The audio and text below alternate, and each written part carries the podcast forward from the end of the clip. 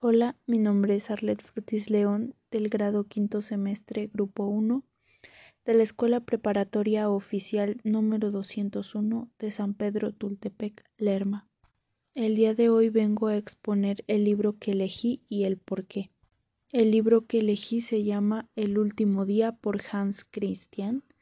Es de 12 páginas y pues a mí me pareció bastante interesante, me llamó mucho la atención ya que por lo que yo leí trata sobre un una persona que es religiosa, pero que es tocado por las manos del ángel de la muerte, y éste debe enfrentarse a sus pecados si desea entrar al reino de los cielos.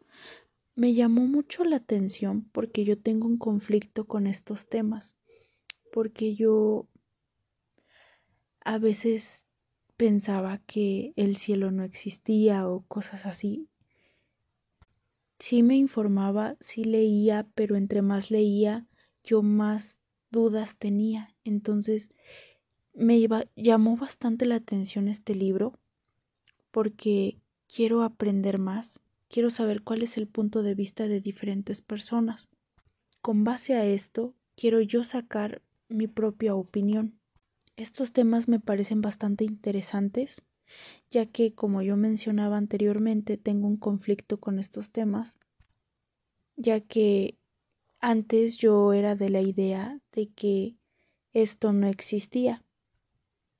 Sin embargo, me ha tocado vivir algunos sucesos paranormales o milagros, por así decirlo, aparte de que entre más leo, más dudas me descubro en mi mente por ejemplo, de que los científicos realmente sí apoyan a la religión.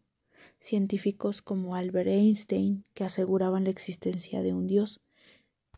Soy de la idea de que cada persona es un mundo diferente. Así que quiero ver y quiero conocer sobre el punto de vista de este autor. Con esto quiero comprobar si lo que yo pienso es cierto o si yo estoy totalmente equivocada.